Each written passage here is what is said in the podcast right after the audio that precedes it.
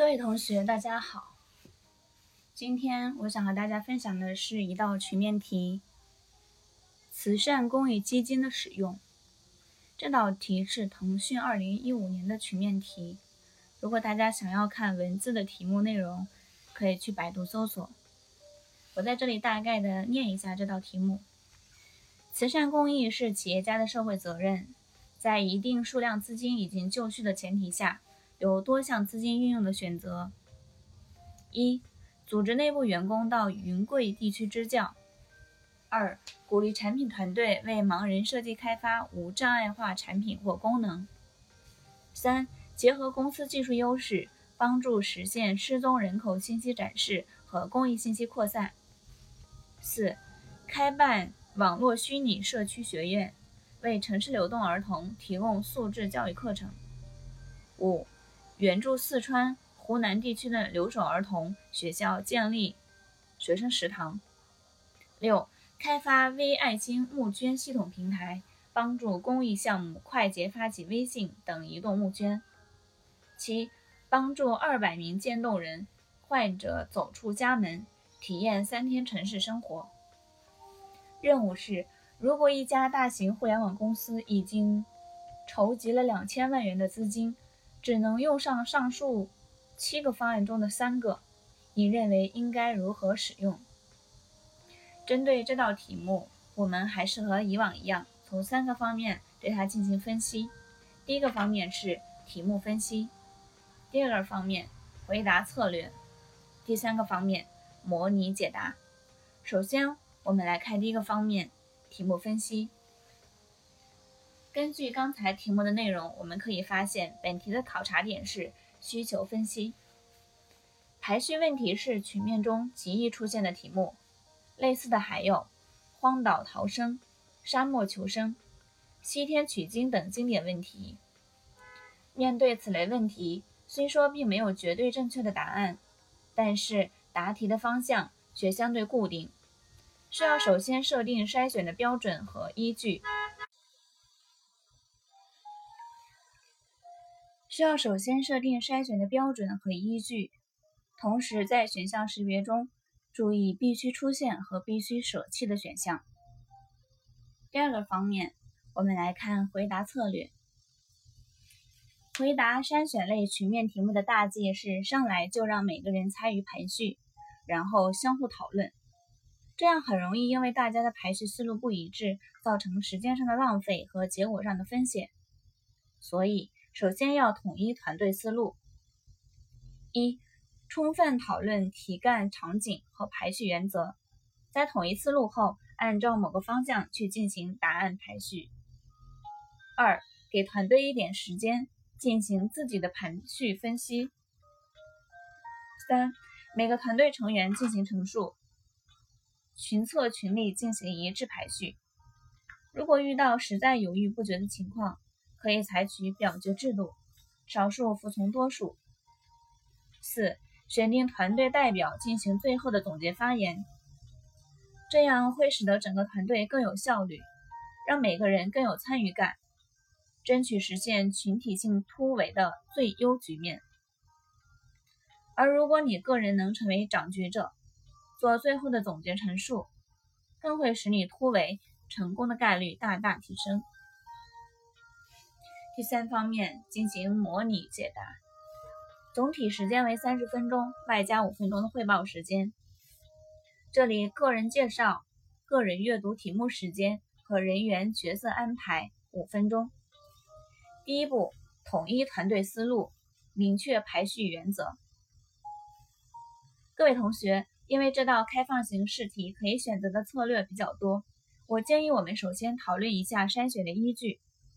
我先抛砖引玉，说一下自己的想法，大家可以积极发言。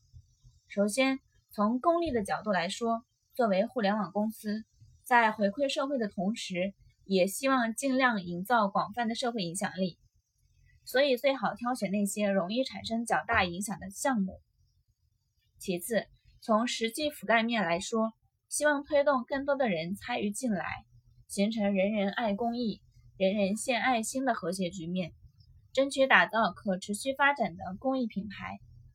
最后，选择的项目必须有实效，真正为目标弱势群体提供实际帮助。这里讨论过程约十分钟。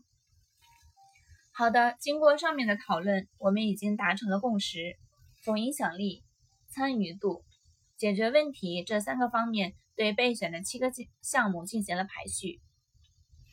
第二步，团队每个人进行自己的排序。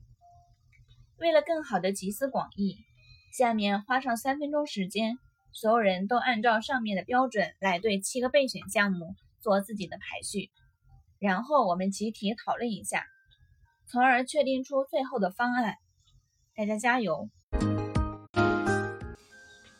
这里个人排序过程耗时三分钟。第三步，每个人做自己的排序。并在讨论中统一答案。好的，相信大家都完成了自己的排序。那我们来一起讨论一下最终的排序结果。我或者某位同学首先来展示一下自己的排序逻辑。我认为应该选择微信捐助平台、失踪人口信息、学生食堂这三项，因为前两者都与公司业务结合的非常紧密。而且可以做成很好的持续性项目，而学生食堂相较其他方案，可以切实的解决学生吃饭的问题。其他的人是什么方案呢？在说明方案的时候，最好列出自己的理由。这里集体讨论排序过程耗时十分钟。好的，我来总结一下，经过大家的筛选，我们最后选择要做微信捐助平台。失踪人口信息和渐冻人这三个项目，具体原因如下：一、微信捐助平台可以与公司技术结合，并且持续运营该平台能够引起更加广泛的关注，同时可以吸引更多的资金。二、失踪人口信息，一方面实现成本较低，另一方面要与公安局等社会机构合作。可以增强公司与政府的关系。三、关于渐冻人，本年度渐冻人引起了全社会的关注，挑战活动如火如荼。作为一个社会热点，与其他两个平行性内容可以相辅相成。而弃选其他方案的原因是，其他方案在我们确认选择的维度上覆盖面相对较小。大家还有什么要补充的吗？这里大家补充时间耗时两分钟左右。